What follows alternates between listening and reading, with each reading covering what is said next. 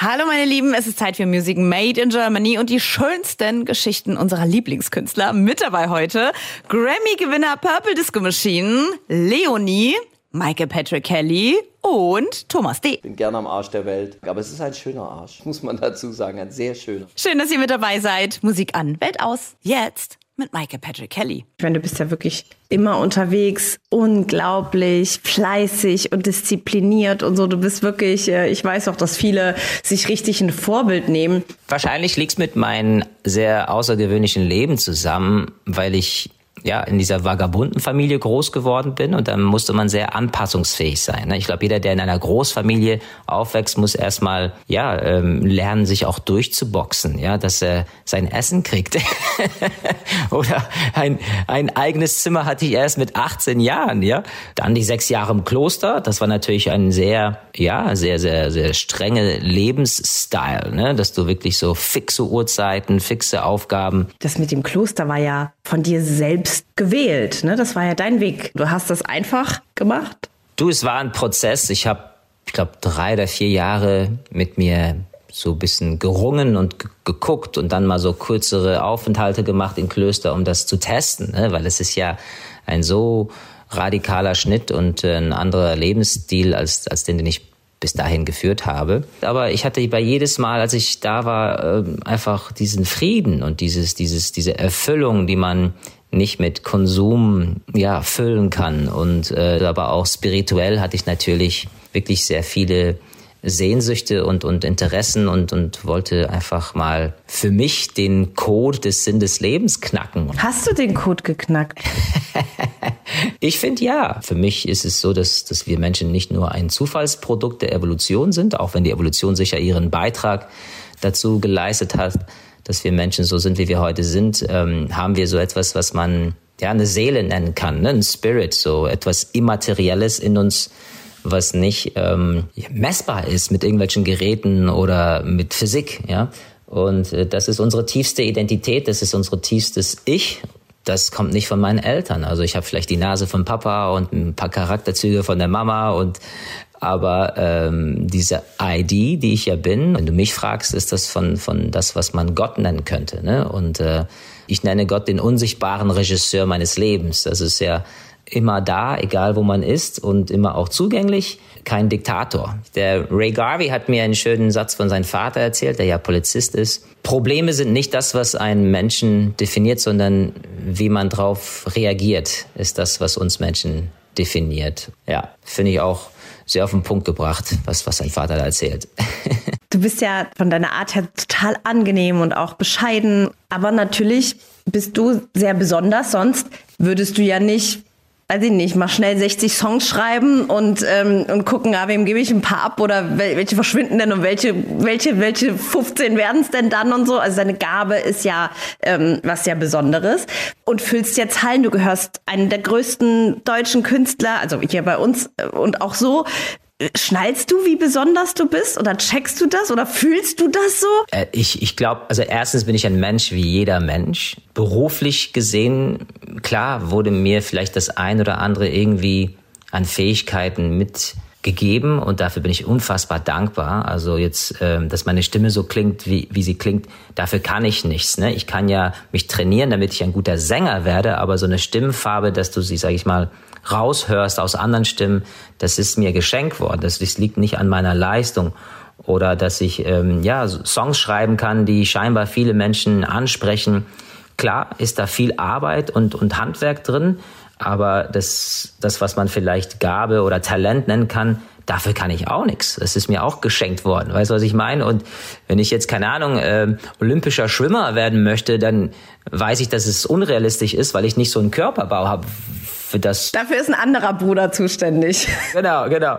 Und ähm, also es gibt die Dinge, für die ich nichts kann. Zweitens kann ich auch nichts dafür, dass ich in einer singenden Familie hineingeboren wurde und so jung schon mit Musik ja assoziiert wurde. Also das meiste, was ich drauf habe, liegt nicht an mir. Deswegen bin ich in erster Linie ein sehr dankbarer Mensch. Den Teil, der wirklich von mir kommt, und das ist tatsächlich einfach harte Arbeit, sehr, sehr viel harte Arbeit da, da bin ich stolz drauf. Aber ich äh, glaube nicht, dass ich jetzt ein äh, besonderer Mensch bin, weil auf der Bühne kriegt man eher so Tendenz mein Best-of mit, ja, aber zu Hause gibt's auch mein Worst-of. Was ist das Worst-of von Michael Patrick Kelly? Es gibt ein bisschen dieses, dieses wehleidige, Hypochondra-mäßige, ähm, ich weiß nicht, wie man das nennt, so dieses typische Künstlerding, so äh, dieses Selbstmitleid, weißt du, dieses, oh, wo man in seiner eigenen Suppe kocht das ist so eine Sache, die, die, glaube ich, manche auch nervt. Vor allem, wenn ich nach Konzerten zu Hause bin und meine Sofatage mache. Äh, dann ist das so, alles dreht sich um mich, so die ganze Welt dreht sich um mich. Also Egoismus ist auf jeden Fall ein Thema bei mir, da muss ich immer mit kämpfen. Und das andere ist, äh, wenn es ums Berufliche geht, jetzt in der Musik oder so, da bin ich schon so ein kleiner Chefboss, ne? Und wir schauen uns heute die größten Statements von unseren Lieblingskünstlern an. Leonie, die haben wir jetzt. Du als äh, Oberpfälz, äh, Oberpfalz, ne? Aus der Oberpfalz ja, genau. kommst du. Ja, ja genau. Mhm. ähm, du bist eine Weltenbummlerin. Bist du da zu Hause und hast äh, und, und die Heimat ist so, so, so, so klein? Oder ist die Heimat wirklich so bei dir und du, du gehst auch so oft wie möglich nach Hause? Wie, wie ist es denn? Für mich ist es beides so ein bisschen. Also ich fühle mich sehr schnell überall zu Hause, würde ich sagen. Also ich brauche jetzt nicht viel, um zu sagen, okay, hier fühle ich mich wohl. Aber natürlich ist Bayern und Oberpfalz und meine Familie und Freunde, die alle noch da sind, einfach so der Kern in mir. Also das ist natürlich schon so, ich habe ein super enges Verhältnis mit meiner Familie und meinen Freunden und telefoniere jeden Tag mit meinen Eltern. Wir tauschen uns alle immer aus. Und natürlich ist es jetzt zeitlich gesehen einfach nicht mehr so easy, jetzt alle zwei, drei Wochen nach Hause zu fahren. Zumal auch die Distanz natürlich zwischen Berlin und Bayern jetzt nicht gerade mal eben so eine Stunde ist. Ähm, aber ich versuche schon so oft wie möglich nach Hause zu fahren. Und das werden auch immer meine Wurzeln bleiben und meine Heimat. Aber mein Zuhause jetzt ist auf jeden Fall Berlin. Also ich könnte mir jetzt auf keinen Fall mehr vorstellen, in Bayern, in meinem kleinen Dorf da zu leben. Äh, in der Oberpfalz, was ist denn da so äh, Tradition? Oder was, wofür steht denn die Oberpfalz? Was ist das denn? Also ich glaube, das ist nicht mal so ein Oberpfalz-Ding, sondern allgemein Bayern. Da gibt es sehr viele Traditionen. Natürlich erstmal äh, die, die, Trachten, äh, hast du Trachten? Die Tracht. Natürlich habe ich Trachten. ähm, ich habe sehr viele Dirndl. Ähm, ich hatte meine Lederhose, aber ich glaube, die habe ich nicht mehr. Ähm, natürlich, das ist so, so Volksfest und sowas. Bier natürlich, äh, sehr deftiges Essen. Ähm, ähm, aber bei mir war immer alles sehr große Freundegruppen, mit denen man sehr, sehr viel gemacht hat. Ähm, ja, sehr familiär alles, alles sehr entspannt. So ist es bei mir zumindest. Nimmst du das Gefühl nach Berlin oder in deinem Umfeld dort, wo du jetzt bist, ist ja doch alles super erfolgreich, ist es hip, ist es vorne. Ja, bringst du ich das so mit? Ich glaube schon ein bisschen. Ich unterhalte mich auch manchmal mit, einer, mit meiner besten Freundin, die kommt, also die ist meine Kindheitsfreundin seit dem Kindergarten und die wohnt auch in Berlin. Und wir unterhalten uns schon oft, dass irgendwie ein bisschen auffällt, weil wir sehr entspannt sind. Und wir sind nicht so, nicht alles schnell, nicht hektisch, nicht, oh mein Gott, alles ist ein Problem, sondern es ist also, kriegen wir schon hin. So. Und ich glaube, das ist schon so ein bisschen diese bayerische Mentalität, auch die mir auch meine Eltern sehr viel mitgegeben haben, dass irgendwie alles so möglich ist, wenn man das einfach äh, entspannt angeht. Aber ich weiß nicht, wahrscheinlich kann, also ich muss, da muss ich wieder meine Brüder mit ins Spiel bringen. Wenn es anders wäre, würde ich ähm, ganz schön Probleme mit denen bekommen. also die haben da natürlich schon immer ein Auge drauf und wenn irgendwas mal irgendwie, weiß ich nicht, wenn irgendwann was passiert oder irgendein Auftritt oder irgendwas, wo die so ein bisschen sagen, so, ah, da hättest du, aber da warst du schon ein bisschen komisch. Also die haben äh, das schon, ja. die haben das oh, schon im da Auge. kommt die Lady von der Großstadt. Oh, ja, ja, genau, solche Sachen, ja, ja. Also solche Dinger kommen dann schon, die halten mich schon auf dem Boden auch. Aber ich glaube, wie gesagt, das ist schon auch in mir. Sag mal, hast du Brother Louis 2020 äh, gemacht? Ja. ich hab, das hatte ich mir hier noch notiert und wollte dich fragen, ob das der Fall ist. Das ist der Fall. Dann haben wir zusammen mit Dieter Bohlen gemacht, sind wir nach Malle geflogen, haben das Video noch mit ihm gedreht. Es war eine sehr, sehr lustige Erfahrung auf jeden Fall. Wie, wie hat Dieter auf dich reagiert? Das ist tatsächlich eine sehr, sehr lustige Story auch, die wir sehr gerne erzählen. Also ähm, wir haben den Song gemacht, Vitali war mit Dieter, Vita, also Dieter ist ja für Vitali so das Vorbild schlechthin. Ähm, und für den war immer Dieter Bohlen so einer der Meilensteine, die er noch machen will. So, dann waren die zwei in Kontakt, dann haben wir ähm, Brother Louis zusammen gemacht, ihm geschickt und er meinte so, ey, wer ist die Sängerin? Voll cool, ja, kann draufbleiben, so mehr oder weniger. Dann haben wir uns in Malle getroffen und nach Malle hat er Vitali angerufen und gesagt, so, ja, ist ja alles schön gut, hat ja eine schöne Stimme, aber so ein bisschen eine Ausstrahlung wie eine Putzfrau, hat er gesagt. Ja. Aber ich muss auch sagen, ich habe ihm das nicht übel genommen, weil wenn jemand wie Dieter Bohlen das zu dir sagt, dann muss ja irgendwas dran sein. So. Also dann dachte ich mir so, ja, okay, gut, nee, stimmt schon. So im Nachhinein, ja, also eine Putzfrau ist jetzt sowieso was, also ist ja ein scheiß Vergleich, sowieso sollte eine Putzfrau eine schlechte Ausstrahlung haben. Ähm, aber anscheinend habe ich ihn da nicht überzeugt so. Und jetzt aber habe ich ihn vom Gegenteil überzeugt. ja, man hat so den Eindruck, ähm, natürlich auch durch die 150 Jahre DSDS, wo man ihn mitgekriegt hat. Ich meine, wir alle sind mit Dieter Bohlen irgendwie groß geworden und mit ja. den Sprüchen, ne? das ist ja irgendwie so. Mhm. Ja, aber ich muss sagen, er hat sich oft getäuscht, also in seinen mhm. Aussagen. Die sind vielleicht, die, die haut er so raus. Ich werde nie vergessen, als der bei äh, in den ähm, Auslandsstories äh, da bei, bei als Beatrice Egli bei DSDS war. Mhm. Und wie die damit umgegangen ist äh, wegen ihrer Figur, hat er mhm. die so richtig so gebasht damals. Und das mhm. ist mir irgendwie so, ich meine, der Best hat ja immer alle so ein bisschen fertig gemacht, aber bei ja. ihr hatte ich so ein richtiges Störgefühl. Das erste Mal so ein richtiges Störgefühl, mm. dass ich gedacht habe, ey, der ist so falsch gerade. Ne? Das fühlt sich so falsch an, mm. was er gerade macht. Voll, das ist nicht richtig. Ich finde auch auf jeden Fall alles, was Figur, Aussehen, wenn es jetzt irgendwie so, okay, du bist zu dünn, du bist zu dick, du bist zu keine Ahnung was, dann geht's niemanden anderen was an. Aber ich glaube, das, was er bei mir meinte, war jetzt nicht irgendwie mein Aussehen oder so, sondern einfach dass ich da hinkam und vielleicht keine Star-Attitude ähm, hatte, so ein bisschen. Weißt du, was ja auch stimmt, was ja auch äh, der Fall war, was aber auch ja zweieinhalb Jahre jetzt was her ist und man entwickelt sich auch weiter, aber Natürlich hätte man das anders ausdrücken können, definitiv. Und es war jetzt auch nicht politisch korrekt, was er gesagt hat, so sage ich jetzt mal.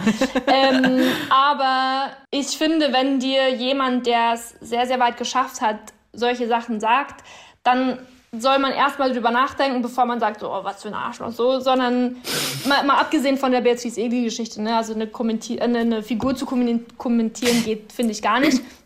Ähm, aber so, wenn, wenn der jetzt einmal sagt, okay, ja gut, sie muss so ein bisschen an ihrer Ausstrahlung arbeiten, so, dann ist es ja für mich eher ein Dings, okay, vielleicht hat er recht. Wir sind in unserem Highlight-Talk von unserem Lieblingskünstlern. Wir kommen zum lieben Tino, zu Purple Disco Machine. Im Ausland gefeiert, zu Hause wirklich stiefmütterlich behandelt. Warum das so ist, das hat er uns im Interview verraten. Du warst die ganzen vielen Jahre, haben wir immer wieder was von dir gehört. Du warst so ein bisschen, ich würde nicht sagen unterm Radar, weil du ja so erfolgreich und so bekannt bist, aber ist das vielleicht auch so ein kleines Geheimerfolgsrezept von dir? Mein Privatleben und, und mich auch aus, als Person das ein Stück außen vor zu lassen, war am Anfang schon unbewusst, weil es einfach so war, dass ich eigentlich weltweit schon großen Erfolg hatte, aber irgendwie in meinem Heimatland nie. Und von daher war das so ein, ja, so ein Vorteil, den ich dann irgendwann irgendwann festgestellt habe, dass es, egal wie erfolgreich ich in anderen Ländern war, sobald ich nach Hause komme, ist irgendwie alles wie immer, ist alles beim Alten. Keiner erkennt mich, ich kann ganz normal mein Leben leben. Und das habe ich auch irgendwie zu schätzen und lieben gelernt. Und mittlerweile habe ich ja Familie, ich habe Kinder und da war mir das dann auch wichtig. Und von daher habe ich mich die letzten Jahre schon, auch wenn wir dann in, in Deutschland ähm, stattgefunden haben, musikalisch und im Radio, habe ich schon versucht, mich so als Person und mein Gesicht da zurückzunehmen. Also das ähm, war dann schon vom am Anfang unbewusst dann schon mhm. irgendwo bewusst gesteuert. Deine ersten Erfolge waren ja tatsächlich international und nicht in Deutschland. Ähm, ist man da am Anfang enttäuscht und hat sich vielleicht jetzt gedreht, so, oh cool, hier habe ich meine Ruhe? So ein Stück weit klar. Also ich würde lügen, wenn, wenn mein Ego äh, von Anfang an damit kein Problem gehabt hätte. Aber also enttäuscht war ich nicht, aber ich habe es schon hinterfragt, warum es überall funktioniert, nur in, in meiner Heimat oder meinem, in, in Deutschland nicht. Und äh, ich habe es dann irgendwann, ich habe mich auch ganz oft mit, mit äh, Internet oder im Ausland dann mit, mit Leuten unterhalten und die haben mich auch immer mit großen Augen angeguckt, wenn ich gesagt habe, ich komme aus Deutschland, weil einfach diese Musik, der Sound so undeutsch, was auch immer den deutschen Sound ausmacht, ähm, so undeutsch klingt und, und äh, die hätten nie ähm, gedacht, dass, dass so jemand äh, aus Deutschland kommt und von daher habe ich es dann schon irgendwann so akzeptiert, dass es wirklich die Musik ist und dass wir Deutschen, viele verbinden Deutschland auch so, wenn es elektronische Musik ist, mit Techno und mit Minimal und sowas. Von daher ähm, war das dann für mich okay. Und, und wie, wie, du schon sagst, zum, zum Schluss hatte das dann auch seine Vorteile und hat sich, das hat sich dann auch so ins, in, in dieses, äh, ja, zum Positiven gewendet. Seid ihr auch Genussmenschen? Definitiv. Und äh, es ist irgendwie das, was man die letzten zwei Jahre gefühlt äh, wöchentlich gemacht hat. So gekocht und, und äh, ja, das Leben versucht zu Hause in den eigenen vier Wänden zu genießen. Und, aber ich habe ja mal Koch gelernt vor meiner äh, Musikkarriere und von daher. Ähm, What? ja, ich, ich musste, um ehrlich zu sein. Also es war, äh, am Anfang war es unfreiwillig, aber zum Schluss äh, war ich dann wirklich froh, dass, ich, dass es so war. Es war so, dass ich eigentlich meine Musikkarriere schon nach der Schule ähm, starten wollte, aber meine Eltern vernünftigerweise gesagt haben, kannst du machen, aber du lernst erstmal irgend, irgendwas, dass du eine abgeschlossene Berufsausbildung hast weil Studieren kam für mich irgendwie damals nicht in Frage. Das hat, das hat sich irgendwie so wie verschwendete Zeit angefühlt. Und da habe ich so überlegt, was ich gern mache. Und ich habe gedacht, okay, ich esse gern.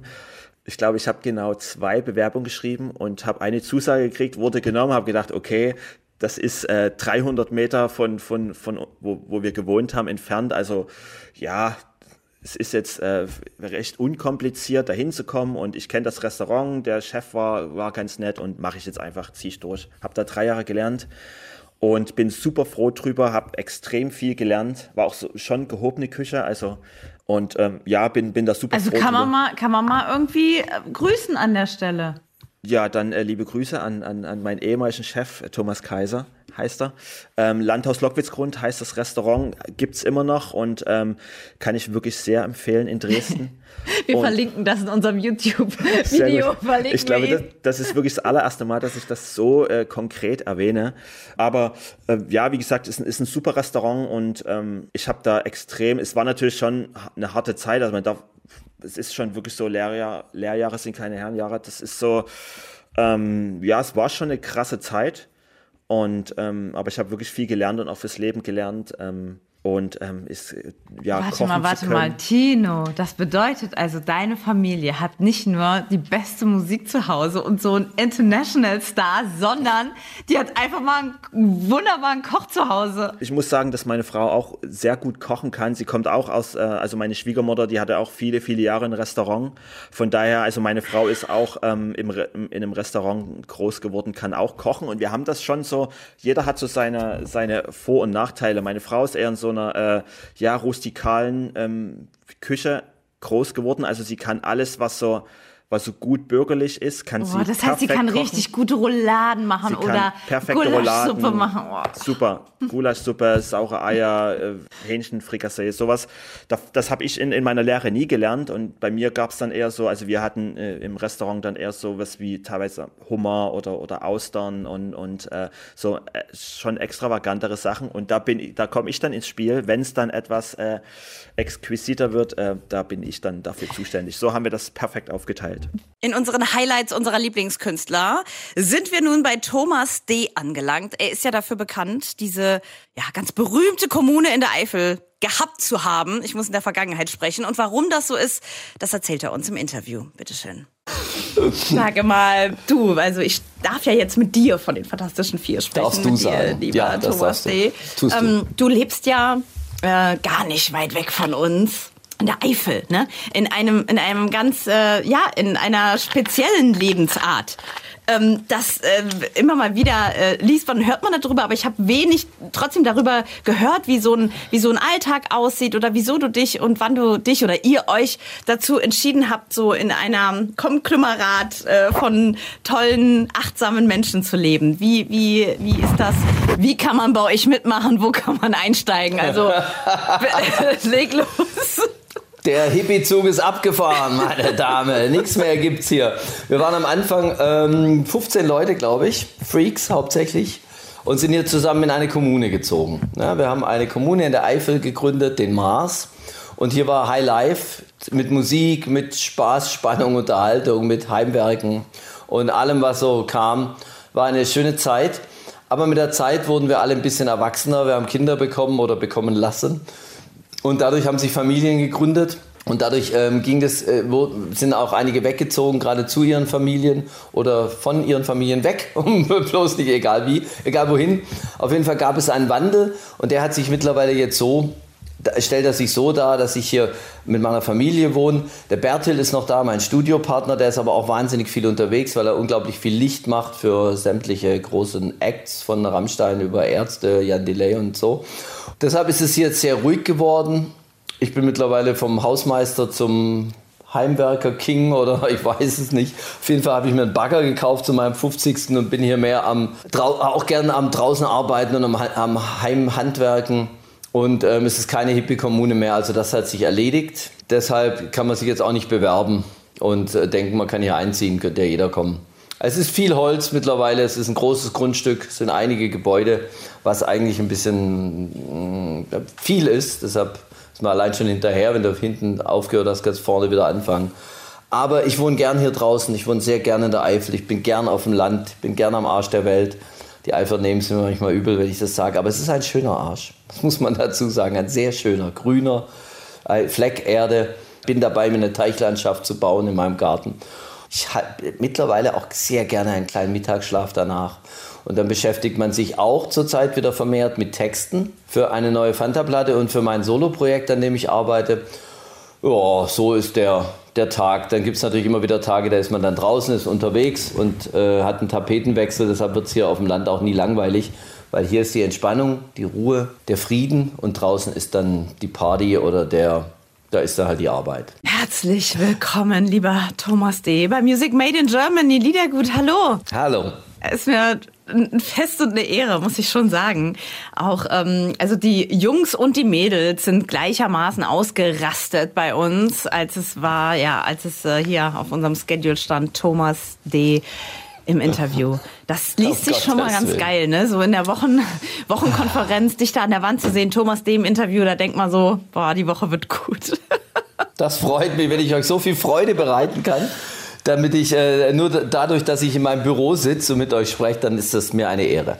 Dein Büro, ist das so ordentlich? Soll ich euer Bild zerstören? Ey, ich sag's dir, mein Büro sieht aus wie die Sau momentan. Weil mein Manager, mein Privatmanager, der Parago, der ist in Indien dreieinhalb Monate. Das ist der Skandal, den ich so. Alles kaputt. Jetzt habe ich mir hier noch ein Fahrrad reingestellt und eine Couch weil ich muss die irgendwo und dann ist hier, ay, Alter, hier sieht's aus. Ich sag dir, der Typ, bis der im März wieder da ist, braun gebrannt und gut gelaunt, muss ich hier aufgeräumt haben. Thomas. Aber in der Zwischenzeit nehme ich den besten Ausschnitt, den ich haben kann Thomas. und tu so, als, als wäre alles in Ordnung. Danke für diesen Einblick. Es macht dich so nah zu uns, es macht dich so menschlich.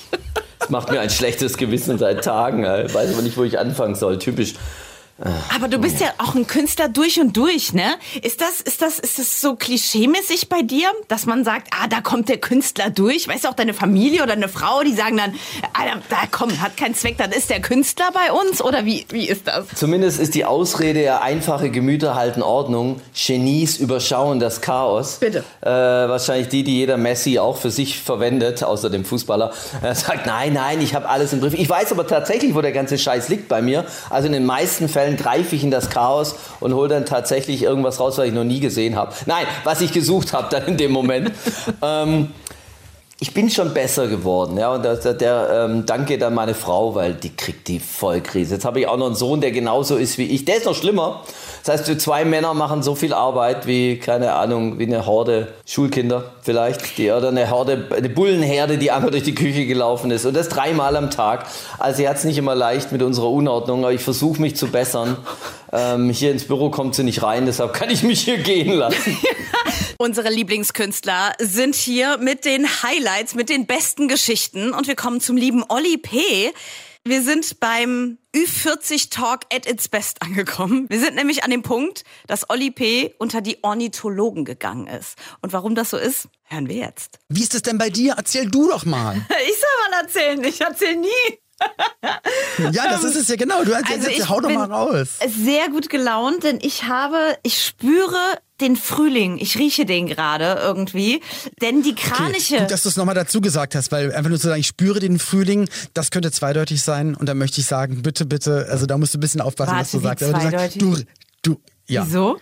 Aber wenn du sagst, du riechst ihn auch noch, na, wobei auch das könnte Obwohl, äh, Aber Olli, das hat es eigentlich schlimmer gemacht. okay, das warte. Deine Worte. Okay, warte. Ich wollte dir nur sagen, man kann den ja. Frühling spüren. Ist das nicht okay. gut? Ist nicht gut. Doch, ne? ist es okay. Ich weiß jetzt, seitdem du es gesagt hast, ist man nichts kann auch einfach okay. sagen, der Frühling ist da. Der Frühling Aber er ist an. noch nicht da. Man, man, man, man spürt nur, dass er. so, jetzt ist vorbei. Ja. Ich so. wollte. Okay. Konfetti. Ich, ich fange anders an. Die Kraniche. Ich habe Kraniche ähm, heute, heute Mittag fliegen sehen. Und das bedeutet für mich, Das bedeutet, du bist alt, weil du auf sowas achtest mittlerweile im Leben, dass, dass die das kann, Zugvögel das kann natürlich zurückkommen. sein, aber ich, sag, ja, achten darauf nur alte Menschen. Ich fand das immer ganz toll. Also ich habe mir letztes Jahr und vorletztes Jahr jeweils ähm, für meine Frau und für mich, ich habe uns äh, wirklich Ferngläser geholt, weil wir im Garten sitzen. Ich habe dann Strandkorb und wir angefangen haben, die Vögel zu beobachten, die Eichel her. Und ich habe vorhin beim Joggen ist mir aufgefallen, wirklich, habe ich gesagt, ey, geile Kohlmeise. Ich habe mich voll gefreut, dass ich jetzt auch weiß, wenn ich einen Vogel, also wenn ich ein Zwitschern höre, dass ich weiß, weiß, welcher Vogel das ist. Deswegen kann ich aufgrund meines Alters, und ich werde dieses Jahr 45, kann ich sehr gut nachvollziehen, dass jemand erzählt, die Kraniche kehren zurück. Äh, ich habe festgestellt im letzten Winter, dass die Vögelchen, ne, die, die, die kleinen Vögel, die Kohlmeisen. Alle hart ähm, gefroren auf dem Boden liegen, ja. Nein, Olli, nein, dass so. die auf geschälte Sonnenblumenkernen richtig abfahren. Mehr noch als auf Ah. die Meisenknödel. Aber sind dann im Winter noch viele Vögel da? Weil ich, ich merke schon den Unterschied natürlich zwischen Sommerzeit, bist in Herbstzeit Berlin? und dann. Ja, okay. Nein, aber also ja, wenn man die, wenn man die ein bisschen die füttert, soll man ja, soll man ja machen, ne? Auf die, auf die kleinen Vögelchen achten. Mhm. Die Rotkehlchen, die Blaumeisen. Gibt's Blaumeisen, ja, ne? Es gibt Blaumeisen, klar, Ja. Rotkehlchen. Rotkehlchen, gesagt, genau. Ähm, hast du schon mal einen Mittelspecht gesehen? Oder einen Buntspecht oder Grünspecht? Buntspecht, wunderschön. Und an alle, die gerade zuhören, das sind die Themen. Das sind die Themen für 2023. An alle, Vergesst die- Fasching. Vergesst. An alle, die Vergesst gerade alles zuhören. andere. Yes, Music Made in Germany heute zu Gast ist Garten- und, Und Land. Landschaftsexperte Olli P. Hast du das auch mitgemacht, ne? Die Ja. Autokinonummern? Klar. Wie war das für dich? Die ganz viele ähm, Künstlerinnen und Künstler haben gesagt, oh, das war nicht cool, das war voll schlimm. da kann ich dann, möchte ich niemandem zu nahe treten, kann natürlich jeder so finden, wie er möchte. Aber ich, wenn man sich committet und bei sowas auftritt, Mhm. dann macht man das vor Leuten, die da Geld für bezahlt haben und die sich dann freuen auf so einen Moment und die vielleicht auch eine echt beschissene Zeit haben, ähm, vielleicht auch Einbußen äh, durch die Corona-Zeit, vielleicht gesundheitliche äh, Defizite haben und äh, sitzen dann da im Strandkorb oder auf einer Picknickdecke oder sitzen im Auto und wollen da dann einfach mal ein paar Stunden Entertainment haben, dann kriegen sie das halt auch. Und dann finde ich, meiner Meinung nach, selbst wenn man es als Künstler fragwürdig oder als Künstlerin fragwürdig äh, finden würde, hat man verdammt nochmal die Schnauze zu halten und seinen Job zu machen, wenn das schon so schlimm Es- ist. Aber so, Ja, so ja. heuchlerisch oder so doof zu sein, zu sagen, ja, ich mach's, ich nehme das Geld mit, aber sag dann im Nachhinein, also das so richtig Nee, geil war es nicht. ich- dann, dann mach's halt nicht. War, ne? Dann ja, gib anderen, es war einfach So. dieses, ich glaube, viele Künstlerinnen sind oder ist natürlich, das war ja diese Notlösung und sind auch auf dieses direkte Feedback. Ich glaube, beim Strandkorb oder Ding, alles cool. Bei den, bei den Autokino-Sachen war es, weil die Autos, nicht, ja, das aber war, glaube ich, das. Ey, man, wir haben alle das das allererste Mal erlebt. Also Mhm. ich hatte wirklich, das war, war in Berlin von einem Radiosender. Es war wirklich in deutschlandweit das allererste Konzert, was möglich war in der Pandemiezeit. Mhm. War was das erste angemeldete, wirklich ein paar Autos. Und ähm, ich habe sowohl vor Autos gespielt, die nicht mal hupen durften, wegen Anwohner und so. Ne? Also es wurde wirklich nur vom Mikrofon ins Radio der Autos gestreamt. Das heißt, die haben es nur über Autoradio gehört und durften auch nicht hupen als Applaus. So. Ich habe dann immer gesagt, ey, bitte nicht hupen, weil mit Hupen denke ich immer, ich habe was falsch gemacht, weil im Straßenverkehr ist es auch so. Naja, aber nur aus Spaß. Aber ähm, Genau, aber es war wirklich das, das allererste Mal und das war schon komisch, weil normalerweise sagst du dann auch, und jetzt die Hände von links nach rechts. Und dann musste ich halt sagen, und jetzt die Scheibenwischer von links nach rechts. Und dann haben halt alle die Scheibenwischer angemacht. Aber es war witzig. Ich, ich nehme sowieso alles immer nur so halb ernst und alles mit dem Augenzwinkern, von daher man macht das Beste draus. Und wenn dann alle danach sagen, ach Mensch, einzigartiges Erlebnis hatte ich so noch nicht, dann ist doch super. Und umso krasser war es dann wirklich ähm, letztes Jahr im April. Es war dann auch deutschlandweit weit witzigerweise wieder das allererste Großkonzert, was wieder erlaubt war. Da war ich auch mit dabei und das war halt die 90er live äh, auf Schalke und da waren wir dann direkt vor 40.000 in der Arena. So, das heißt, du hattest zwei Jahre Strandkörper und Autos und stehst dann da wieder und denkst, ah, okay, hat jemand hier die Pausentaste losgelassen?